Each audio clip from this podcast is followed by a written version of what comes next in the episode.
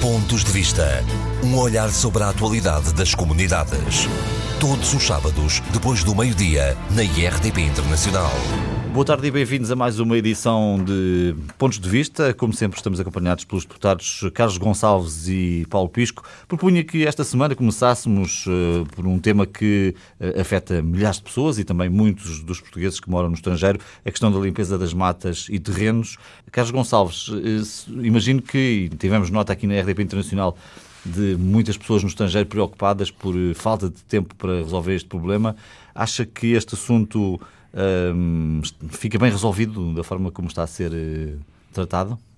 Em primeiro lugar, permita-me que saúde o auditório de pontos de vista, muito em particular os nossos ouvintes no Luxemburgo, e dizer que a questão da limpeza das matas, isto tem a ver com o ano que conhecemos em 2017, e realmente era preciso aplicar uma legislação que tem a ver com a limpeza das matas em torno, muito particularmente, das habitações, para evitar que caso, caso se repitam flagelos como aqueles que ocorreram o ano atrasado, não tenham a dimensão em termos de tragédias humanas e não só que tiveram aquelas que ocorreram em 2017. Simplesmente o que está aqui em causa é, é que a aplicação do decreto-lei com uma, uma, uma, data imposta uh, atualmente até ao dia 15 de março, o tempo é, é muito curto. Portanto, isto não é e o prazo terminou ontem, não é? O prazo terminou ontem. Eu próprio, por exemplo, do Conselho, do qual sou membro da Assembleia Municipal, o próprio Presidente de Câmara reconheceu que não tem condições sequer para fazer limpeza. Uh, há muitos particulares que vão ter, como é evidente, dificuldades. Agora, aqui a questão de fundo que se prende é que, sendo uma data tão curta, e, e muito particularmente sabendo que em muitos conselhos do nosso território os proprietários residem no estrangeiro e, por vezes, são filhos e netos portanto já, não, já cá não nasceram e tudo, eh, teria sido importante haver uma campanha através das nossas, sobretudo das nossas missões diplomáticas e não só, utilizando também os veículos, muito particularmente também os órgãos de comunicação social públicos, no sentido de fazer chegar essa informação, porque aquilo que acontece é que, para já é difícil para quem está no estrangeiro, mesmo tendo conhecimento, proceder à limpeza das matas em tempo útil, mas muito mais do que isso, há muitos portugueses que residem no estrangeiro que desconhecem completamente aquilo que está a ocorrer em Portugal e, como é evidente, podem vir a pagar multas que vão de 150 euros, de 140 euros a 5 mil euros.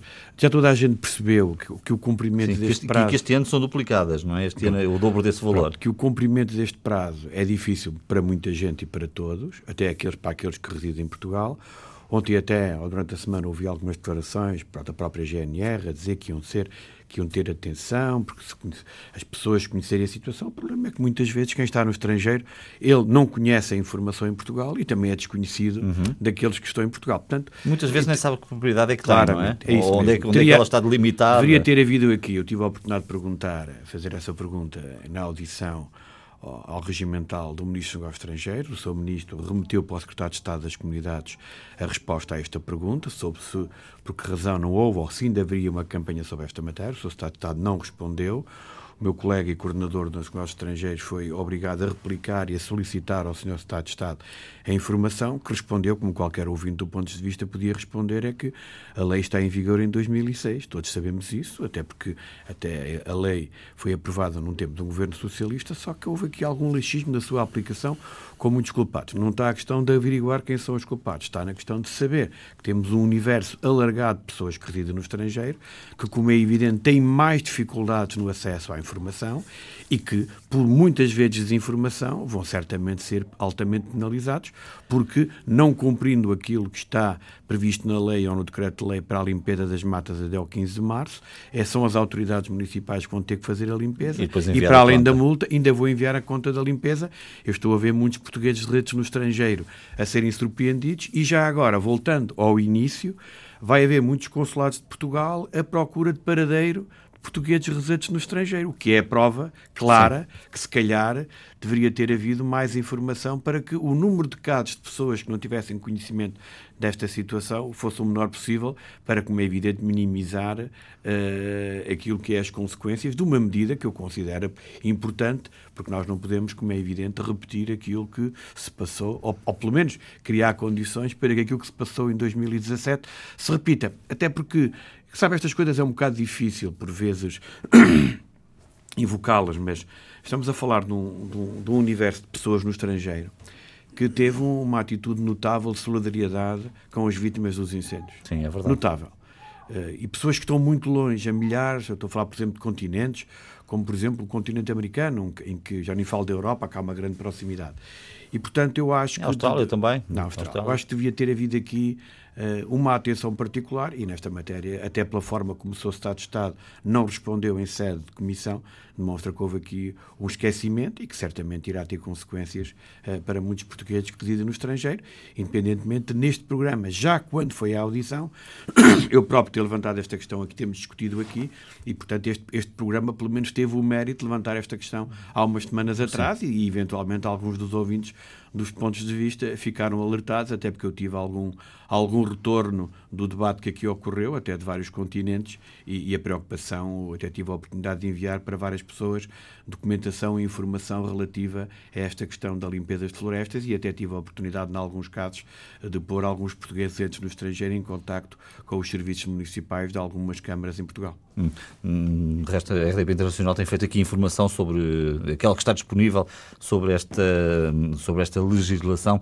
sobre os prazos também do seu cumprimento e vamos continuar naturalmente a acompanhar esta matéria. Paulo Pisco, como é que olha para esta situação? O que é que aqui pode ser feito mais?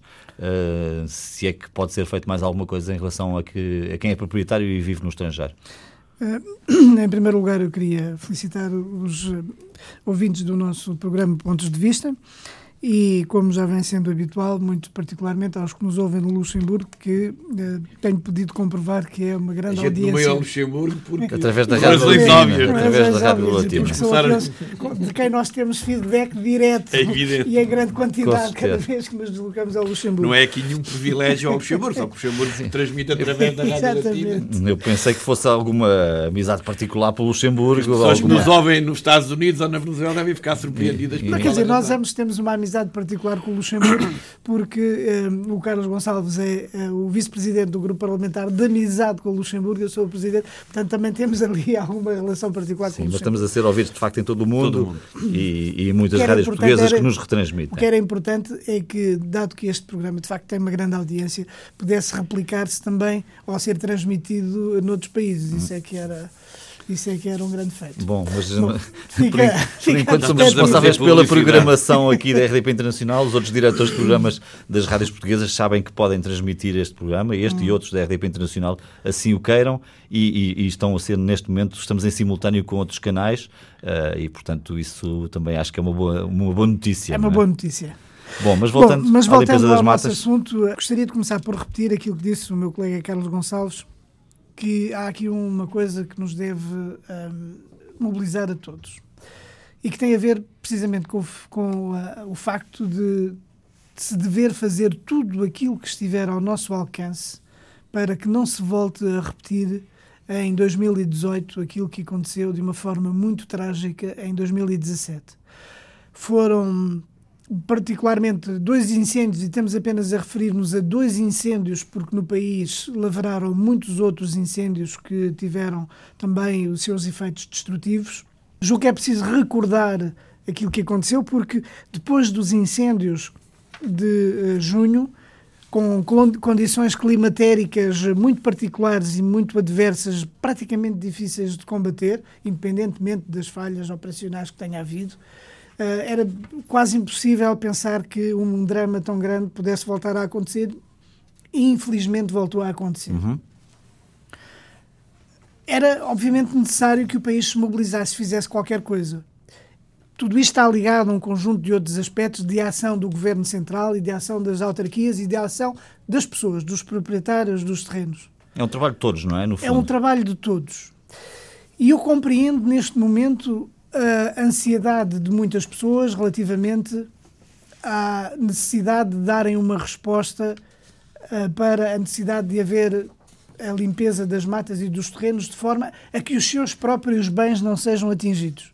Eu compreendo, sobretudo para aqueles que estão fora do país, para os portugueses residentes no estrangeiro, e na realidade uh, aquilo a que nós assistimos hoje é uma, uma, uma mobilização muito grande apesar de todas as dificuldades, apesar de algum, se calhar até algum irrealismo, mas a verdade é que neste momento está no terreno um elan no sentido de fazer a limpeza das matas e das árvores, de forma a que, caso possa voltar a ocorrer um incêndio com as dimensões tivemos, daqueles sim. que se verificaram em, em, em junho e em setembro Em outubro, outubro. o, uh, e outubro, uh, os bens das pessoas e as vidas das pessoas não estejam em, não estejam em causa. É claro que uh, todos nós temos consciência das dificuldades que há em fazer a implementação daquilo que agora a lei obriga, por uma razão muito simples. É que, infelizmente, e nós temos que pôr todos a mão na consciência, infelizmente, hum, esta lei que não é que agora está a ser aplicada com mais dureza, não é uma lei de agora, tem 12 anos, é uma lei de 2006, mas a verdade é que ela nunca foi ap aplicada. E, portanto, como nunca foi aplicada, O material muito combustível foi-se acumulando, Exatamente, não é? muito, e isso deu, contribuiu também para que agora estas tragédias acontecessem. E eu acho que isto é um problema de todos. Eu não quero que estar aqui, não é um problema nem do governo do PS, nem do PSD, nem das câmaras. É uma questão nacional. e não, é, é- é de, não é e é, é de todos. É um problema de todos. Porque na realidade eh, entramos e nós conhecemos, sabemos muito bem que em Portugal muitas vezes eh, se negligencia por vezes alguns dos aspectos, noutros aspectos há dificuldades particulares e nós chegamos agora a um ponto em que constatamos que há algo que é absolutamente necessário ser feito, que é salvaguardar, proteger a vida das pessoas e os bens. E, portanto, eu julgo que é essa também a razão principal pela qual houve eh, esta atitude de dizer que é preciso que até 15 de março, que é um prazo muito apertado, todos nós estamos de acordo com isso, Sim, já que passou. até 15 de março pessoas- é o tempo para que as pessoas possam fazer a limpeza dos seus terrenos em volta das casas. Depois, para, nos casos em que só nos casos em que eh, isso não acontecer por alguma razão, porque as pessoas não possam, não tenham condições, as câmaras têm essa responsabilidade e podem fazê-lo até ao final do mês de maio, com aquelas consequências que o Sim, meu colega enviando a conta depois para os aqui já referiu. Sim, Além da multa. para além da Agora, multa. alguns aspectos que eu acho que é, que é importante nós termos em consideração. Em primeiro lugar, o Governo pôs à disposição um fundo de 50 milhões de euros para apoiar as câmaras neste trabalho. É claro que as câmaras também têm dificuldades. As câmaras têm dificuldades precisamente porque nunca tiveram, ah, nunca, nunca se organizaram, de uma maneira geral, nunca se organizaram para fazer devidamente a limpeza das matas e das árvores em volta das, da- das propriedades, das pessoas, das habitações. E as próprias pessoas muitas vezes não o fizeram, até porque há muitas situações díspares. Há, eu, eu ouvi muitos relatos de pessoas que, nos casos, diziam: Bom, eu faço sempre a limpeza da mata à volta da minha casa, mas o meu vizinho que tem eh, a casa ao lado da minha não a faz e, portanto, a minha também fica em perigo. Portanto, isto são também este, são, são problemas reais que existem. Agora, não há Para concluir, Paulo, ah, o que eu quero, eu, eu queria dizer é que, obviamente, que é importante que nós atendamos a todas estas dificuldades, tanto quanto se possa, mas há uma coisa que para mim neste momento, eh, e também eu acho que posso falar em nome do meu partido, do Partido Socialista, que é mais importante, é que criou-se neste momento um elan de tal maneira poderoso para fazer a limpeza das matas e das árvores à volta das casas e das propriedades que ele não se pode perder porque isto trata-se de salvar vidas no futuro próximo. E eu julgo que isso é uma das questões mais importantes. Estaremos de acordo, 2017 de facto não, não pode repetir-se, foi um ano trágico para, para Portugal. Bom, mudamos de tema, daqui a pouco vamos saber como foi a vossa semana, como é habitual. Eu propunha talvez que olhássemos também um pouco para aquilo que aconteceu em Itália. Sabe-se que Itália não é propriamente um dos países da Europa com mais imigrantes portugueses, apesar de ali existirem alguns, como existem em quase todos os países do mundo, mas tivemos uma forte votação eh, nos movimentos anti-imigração e pergunto, Carlos Gonçalves, se esta é razão para nos preocuparmos, porque isto está a acontecer um pouco por toda a Europa. Eu acho que é razão para nos preocuparmos. Nós estamos a viver um momento na Europa em que a questão migratória é mais uma questão, desde logo que vai eh, ao encontro de um discurso muito populista e muito particularmente eh, dos eurocépticos, E é evidente que a questão migratória, muito particularmente em países que têm eh, que acolher eh, essas comunidades, eh, isto tornou-se numa.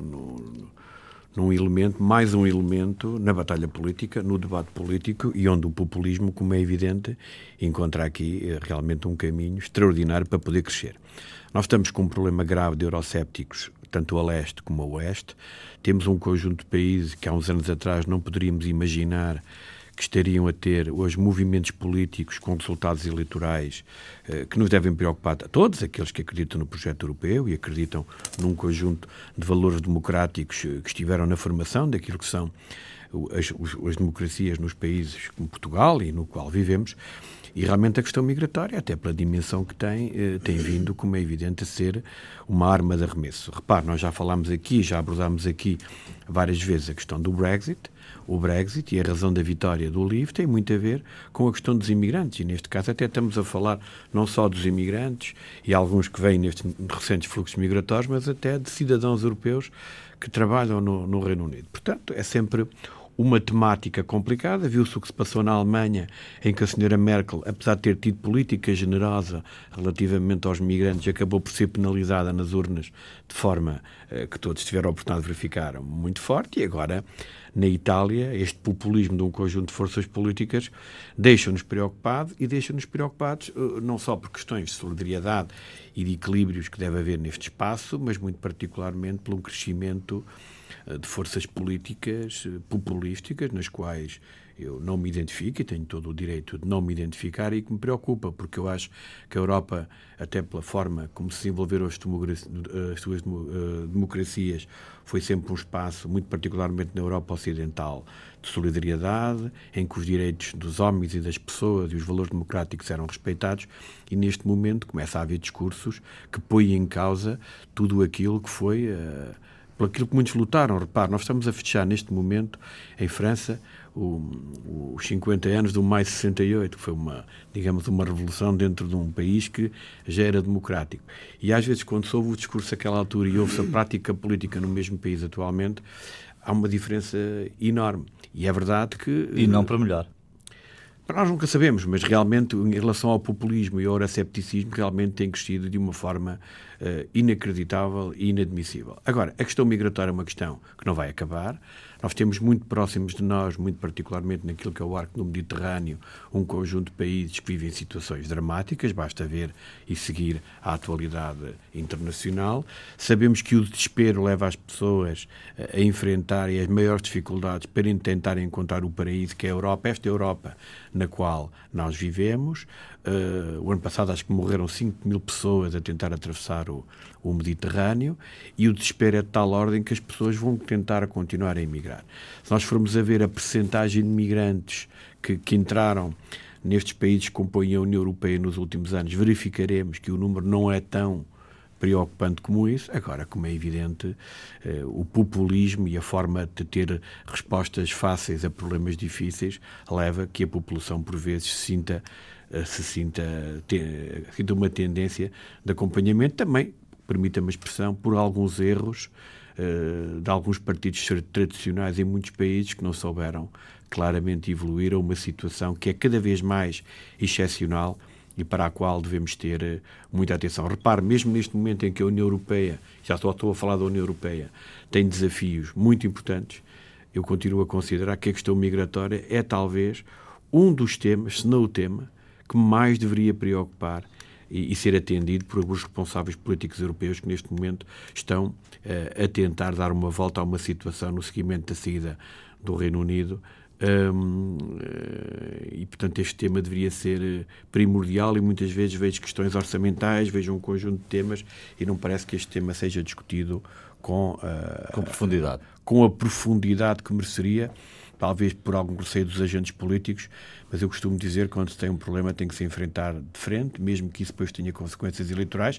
Aconteceu à senhora Merkel na Alemanha, poderá acontecer noutros países, mas tem, tem que haver coragem política para evitar que um conjunto de países nos quais, com os quais nós nos identificamos sejam varridos, passa a expressão, por este, por este populismo associado a uma falta de solidariedade que nós já não conhecíamos na Europa depois da Segunda Guerra Mundial. Nós não estamos a construir muros, como vimos esta semana Sr. Trump mostrar o protótipo do muro com o México, mas temos outro tipo de muros, às vezes não visíveis. Bem, eu, que... eu, olha, eu, eu, há dias alguém me lembrou, eu estive num jantar em Paris com antigos colegas de faculdades, de faculdade, que já não via há muitos anos. E, e fiquei a perceber que de, éramos aí uns 30, franceses franceses, eu estudei em França, eram três. Os outros 27, até eu, também estava nesse leque, vinhamos de países diferentes.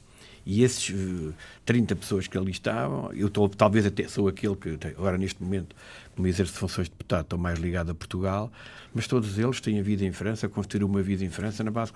Repare, quer dizer, eh, até por experiência própria, eu, eu, eu acho que nunca me tinha dado conta claro. que aqueles que me acompanharam ou que foram mais, mais próximos de mim no meu percurso universitário, independente de alguns terem nacionalidade francesa, não eram propriamente franceses. E, portanto, nós temos que perceber que... Isso viu-se até no futebol, não é? A seleção francesa, campeão da Europa há uns anos, eh, praticamente não tinha ninguém nascido uh, em território Sim, mas, quer dizer, francês. Nós temos que perceber que nós tivemos sempre grande capacidade, esta, esta Europa, muito particularmente países como a França e até o próprio Reino Unido e Portugal, dentro da sua dimensão, de acolher estrangeiros e propiciar a sua integração na base dos valores que nós temos das nossas sociedades e que, neste caso, em relação a Portugal, a Portugal. Eu acho que nós temos de ter capacidade de ser solidários e perceber que o erguer muros, o erguer eh, fronteiras poderá não ser a melhor solução para resolver um problema desta envergadura, mas a pergunta era o meu receio em relação aos resultados da Itália. Eu estou muito receoso, estou muito preocupado, o populismo está-se a alastrar.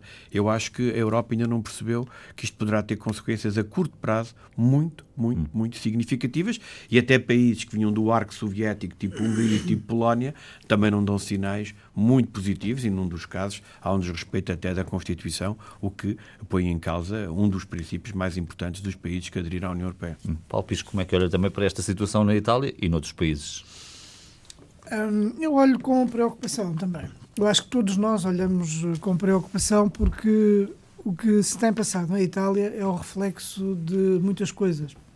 Eu acho que, em primeiro lugar, é, é ainda o reflexo dos estilhaços de uma crise que a Europa não soube gerir e que surgiu em 2008, uma crise económica e financeira com consequências profundíssimas em toda a Europa e que levou a um, ressurgimento dos partidos de extrema-direita, nacionalistas, populistas, xenófobos, eurocéticos, muito contra a Europa, uh, e que precisamente porque a Europa não deu uma resposta eh, cabal aos cidadãos europeus eh, permitiu que todos estes movimentos eh, populistas e nacionalistas fossem crescendo.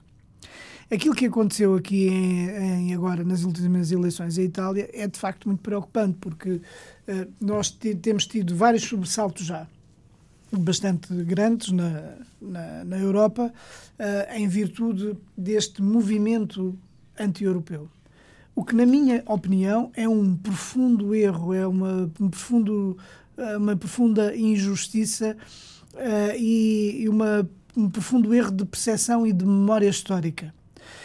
Porque a Europa, uh, com todos os problemas que tem, é mesmo assim um continente onde os povos se entendem, onde os povos se, chegaram a acordo para derrubar fronteiras e em que põem os objetivos de desenvolvimento em comum para todos e em que partilham todos os seus instrumentos para que esse desenvolvimento se possa alcançar.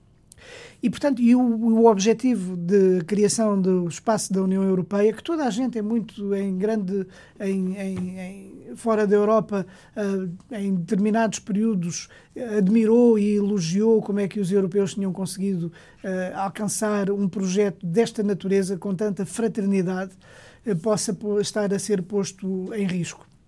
Há aqui, um, de facto, um problema da memória histórica. Aquilo que tem acontecido, por exemplo, na Polónia, com a revisão da lei eh, relativamente à participação polaca eh, durante o período do regime nazi, em que os polacos querem limpar as suas responsabilidades relativamente aos crimes que também cometeram. Não houve campos de concentração polacos, houve campos de concentração nazis na Polónia, isso acho que é aceito por todos, mas os polacos também tiveram o seu, responsabilidade. a sua responsabilidade. A partir do momento em que se pretende dizer que limpar a responsabilidade também dos polacos, estamos a limpar a memória histórica de um dos maiores dramas e, e a barbárie que assolou a Europa, que foi a Segunda Guerra Mundial, com milhões de pessoas que morreram. Agora, O que é que tem vindo a acontecer na Itália?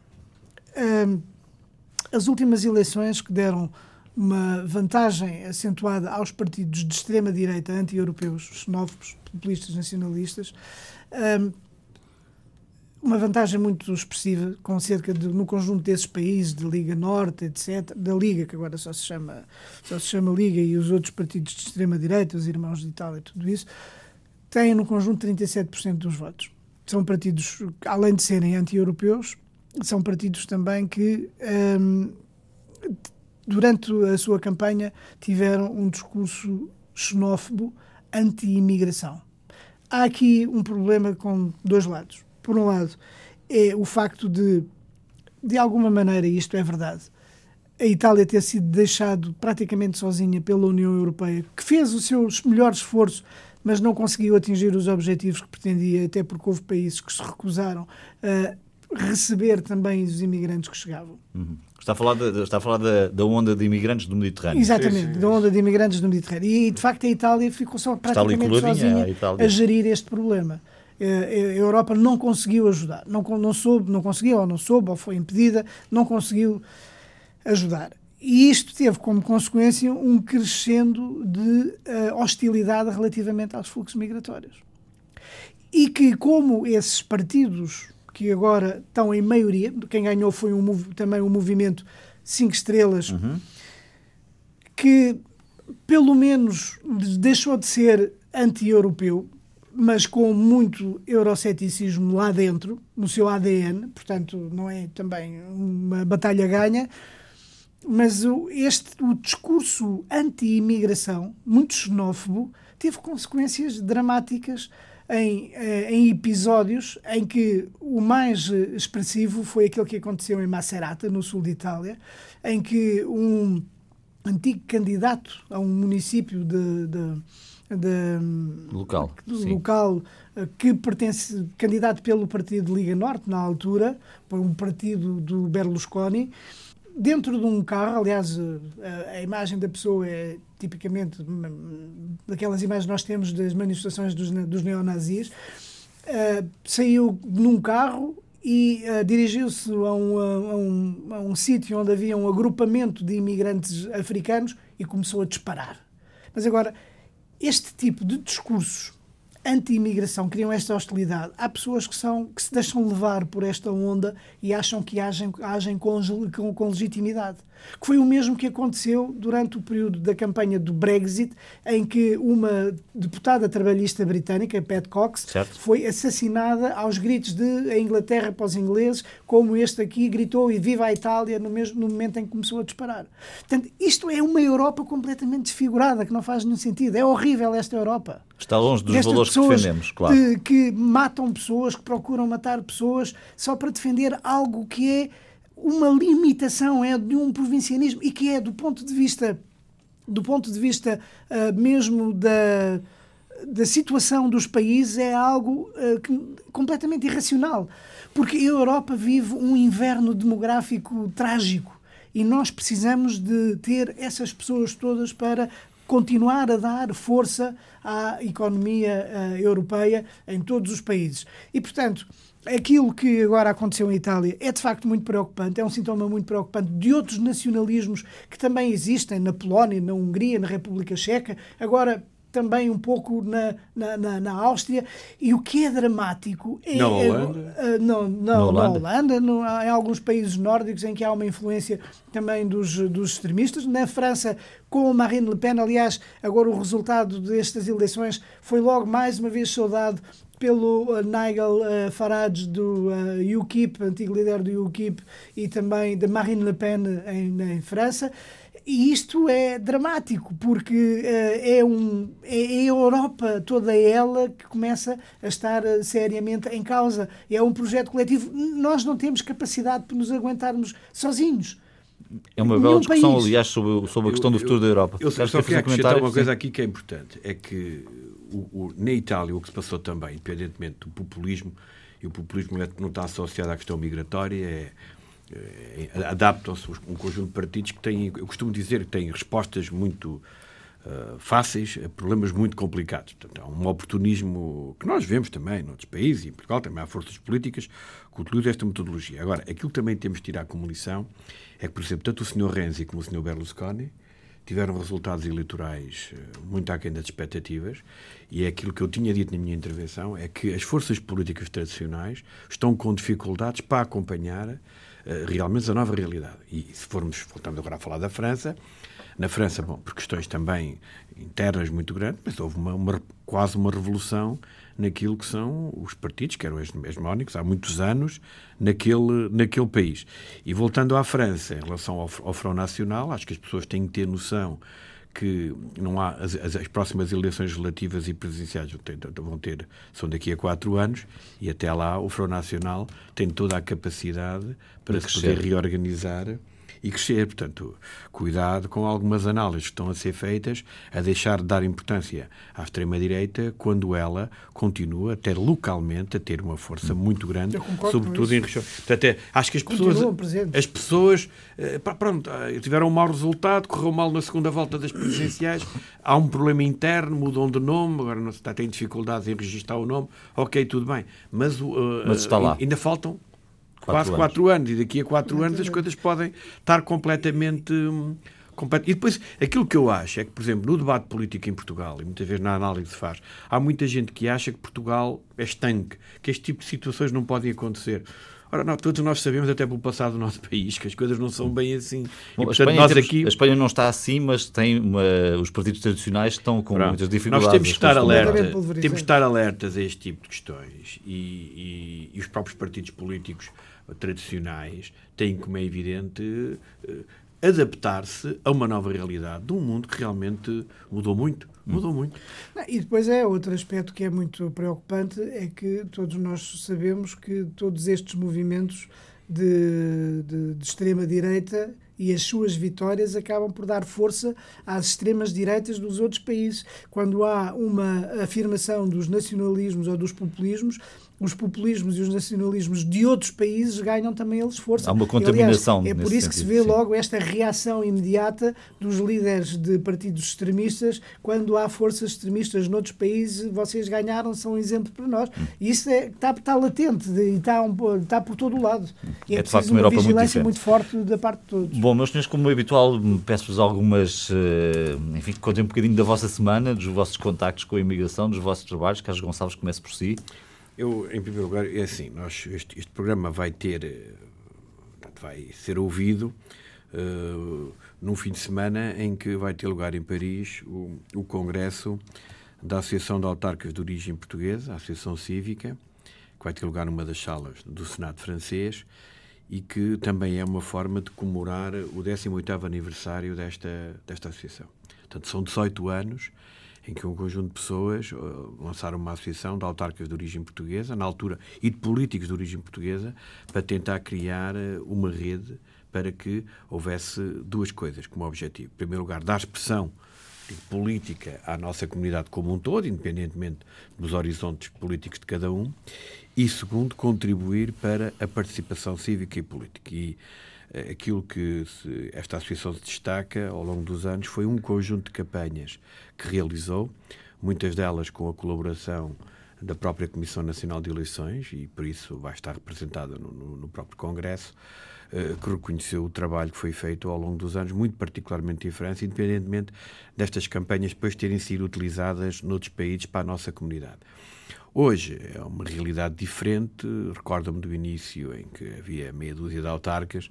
Hoje estima-se a 4 mil, temos representantes no Parlamento francês, temos representantes nos, nos parlamentos regionais, eh, também no, no, próprio Departamento, um conjunto de autarcas, um conjunto de decisores políticos de origem portuguesa. E, portanto, eh, acho que é uma data, 18 eh, anos, portanto, é a maioridade para esta associação, mas é um exemplo que eventualmente deveria ser acompanhada, independentemente desta associação já ter uma rede que é chamada Cívica Mundi, mas é bom que as nossas comunidades percebam a importância da participação cívica e política. No ano 2019, temos em comunidades na Europa dois momentos importantes. Temos as eleições legislativas no Luxemburgo e, portanto, é bom que a comunidade portuguesa, depois de ter participado nas autárquicas, também se envolva no debate, na discussão política no Luxemburgo. Uh, votar é muito importante, participar será muito importante mas também que a nossa comunidade se inscreva naquilo que é o debate político que está instalado neste período pré-eleitoral no Luxemburgo, dado que a importância da nossa comunidade isso, assim o justifica. Agora, os portugueses no Luxemburgo não podem estar à espera que outros falem por eles. Sim. Portanto, é conveniente que no debate político, eu estou a falar precisamente no debate político, que interpelem os, as diversas forças políticas, que interpelem, eventualmente, quando são conhecidos, os próximos candidatos nas eleições legislativas no, no, no, na, no Luxemburgo, porque o futuro da nossa comunidade também será determinado por aquilo e pelos compromissos que esses candidatos vão assumir nesse período. E é um voto que conta, não é? É um voto que conta porque é significativo. É um nas, nas legislativas é diferente por causa da questão da cidadania, mas mesmo assim o número de portugueses ou pessoas de origem portuguesa que podem participar nesta eleição, comparativamente às últimas, aumentou de forma significativa. Mas independentemente disso, quem governar no futuro Luxemburgo vai governar não só para aqueles que votaram e para aqueles que não tiveram ainda a possibilidade de votar. E, portanto, nós temos que nos inscrever no debate político. A comunidade portuguesa não pode passar ao lado da discussão e do debate político, porque, como eu digo, não são os outros que se vão lembrar de trazer para o debate político a situação ou a forma como a nossa comunidade portuguesa encara o seu futuro no, no, no Grão-Ducado. E esta é uma questão importante. Depois, também temos autárquicas noutro país do Benelux, que é a Bélgica, em que a nossa comunidade tem muito poucos autarcas eleitos, o Luxemburgo já tem muito mais, mas que é fundamental que a nossa comunidade se envolva e, como é evidente, também faça, eh, tenha esta metodologia de se inscrever no debate e de procurar também que haja um maior número de candidatos de origem portuguesa, mesmo se na Bélgica a expressão da nossa comunidade não é a mesma que que, que, no, Luxemburgo. no Luxemburgo é fundamental que participe, que se inscreva no debate e que realmente procure afirmar-se também no plano político na Bélgica. Esta é a questão essencial, porque nós muitas vezes, quando partilhamos preocupações com os portugueses que residem nas comunidades, eles queixam-se que, que as autoridades locais não dão atenção, por exemplo, para a questão do associativismo, para a questão do ensino da língua. Eu costumo dizer, se a nossa participação política fosse maior, eu acho que esses problemas teriam sido resolvidos. E nós tivemos aqui uma discussão muito grande relativamente ao ensino do português no Luxemburgo, que atravessou vários programas do ponto de vista. Eu costumo dizer aos ouvintes que agora nos ouvem no Grão-Ducado, se a participação política dos portugueses fosse maior, eu garanto a todos que se calhar as soluções que foram eh, decididas pelo. Fica pela, a chamada de atenção. Nunca teriam sido decididas da mesma forma e, portanto, aqui um, uma saudação muito particular à Cívica, eh, ao seu presidente Paulo Marques, aos seus dirigentes, a todos os autarcas, aqueles que foram e que deixaram de ser, e muito particularmente ao facto de hoje temos parlamentares há vários anos que também na Assembleia Nacional Francesa eh, são conhecidos pelo facto de terem uma origem e uma ligação ao nosso país. Hum. Paulo Pisco, a sua semana? Um, em primeiro lugar, gostaria de dizer que também estarei presente na, neste Congresso da Cívica, que uh, habitualmente se realiza todos os anos e que tem alguns temas uh, bastante interessantes e que servem de, de ligação também com a nossa comunidade espalhada pela França. Mas sobre a minha semana, eu gostaria de dizer essencialmente que eu participei em, em Banho, em Paris. Eu esqueci muito perto. Uh, de, num, um, num, num, encontro que considero que foi uh, muito interessante do ponto de vista não apenas da reflexão sobre os direitos da mulher uh, em França e no mundo lusófono, mas também pelo que simbolizou de juntar no mesmo espaço em torno de uma discussão específica uh, representantes dos vários países do mundo da lusofonia. Uh, estiveram presentes também Uh, eleitos locais, esteve presente também uma deputada do movimento Les Républicains en Marche, Lauriane Rossi, e estiveram... La République en Marche. La, la République en Marche. La République en Marche é a aliança. É, é coisa. e e os representantes dos vários, hum, do, do, do, dos vários países da lusofonia. Eu, um, em primeiro lugar, comecei também, fiz lá uma intervenção uh, na abertura dos trabalhos e depois fiz também várias intervenções no contexto do debate que se realizou e eu comecei por dizer uma coisa que me parece muito importante. uh, saudei o facto de se realizar uma reflexão sobre uh, os direitos da mulher por ocasião da celebração do Dia Internacional da Mulher uh, no mundo lusófono e em França, por uma razão muito simples. É que uh, o facto de nós juntarmos elementos da nossa comunidade com elementos de outras comunidades de língua portuguesa é um feito fora das fronteiras dos países onde se fala português é um elemento muito importante daquilo que se pretende no âmbito da CPLP, que é criar uma opinião pública, por um lado, em que a CPLP e esta fraternidade que existe entre os países de expressão portuguesa um, possa frutificar também e ser um motor de, não apenas de aproximação, mas discussão conjunta de temas, porque no âmbito da CPLP há vários documentos, há várias decisões que apontam no mesmo caminho para ajudar ao desenvolvimento de todos os países. Portanto, é a CPLP a concretizar-se fora das fronteiras dos países da CPLP, portanto, a concretizar-se nas suas diásporas. Este é um aspecto que eu fiz questão de sublinhar porque me parece da maior importância que nós juntemos a nossa força à força de todos, que todos possamos juntar a nossa força para todos sermos mais fortes e termos mais voz. Este é um aspecto. O outro aspecto foi o encontro em si e os debates que houve em torno dos direitos da mulher. A realização daquela jornada de reflexão foi muito rica, durou um dia inteiro e houve intervenções muito variadas, muito interessantes, que foram levantados muitos problemas em que se ganhou verdadeiramente uma consciência das dificuldades que existem em termos de preencher o fosso que separa os homens das mulheres, ou as mulheres dos homens, no que diz respeito à igualdade de oportunidades nas nossas sociedades. E com outros problemas mais dramáticos, como é o caso da violência doméstica, que atinge sobretudo as mulheres, ou as mulheres em situações de guerra eh, em que são também dupla ou tripla ou quadruplamente vítimas daquelas situações, em função de toda a barbárie de que são, acabam por ser vítimas, e portanto tivemos ali uma discussão em torno de todos estes temas, que, com muita participação, quer de representantes de associações, quer com representantes dos países de expressão portuguesa, quer com representantes oficiais dos países de expressão portuguesa.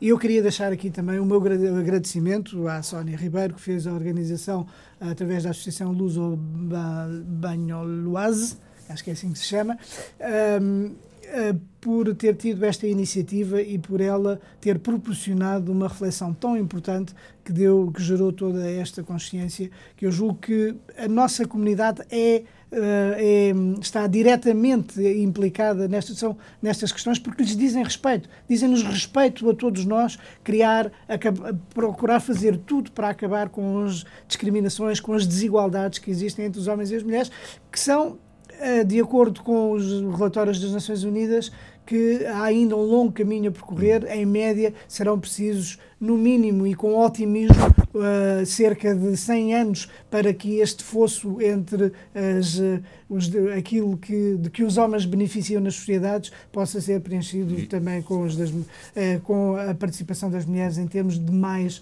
igualdade. Carlos, queria fazer um comentário. Só um comentário. Em relação à comunidade portuguesa em França e ao Dia Internacional da Mulher, nós tivemos em vários locais de França, e muito particularmente em dois departamentos, iniciativas de âmbito âmbito departamental que foram organizados por pessoas autarcas de origem portuguesa, mulheres, e que, portanto, prova como é que a mulher portuguesa, eh, muito particularmente naquele país, já está inserido e integrado e na defesa daqueles que são os interesses. E apesar de tudo, na Europa estamos bastante melhores nesse, nesse campo do que noutros países do mundo exatamente. e se calhar nem mil anos chegarão para resolver e, essa exatamente. questão. Está a ser muito pessimista. Quero e houve uma regressão muito grande, de acordo com as Nações Unidas, houve uma regressão acentuada em cerca de metade dos países do mundo, hum, hum. em termos de desigualdade. Bom, não, não temos hipótese, tínhamos aqui um outro tema ainda para, para tratar, mas estamos mesmo em fecho. Faz hoje 54 anos que uh, se celebrou um acordo entre a Alemanha e Portugal para recrutamento de trabalhadores portugueses para a Alemanha é uma data, uma efeméride que fica, e temos também o início, na próxima segunda-feira, de uma campanha do Sindicato da Construção de Portugal, eh, uma campanha para alertar aqueles que vão trabalhar para o estrangeiro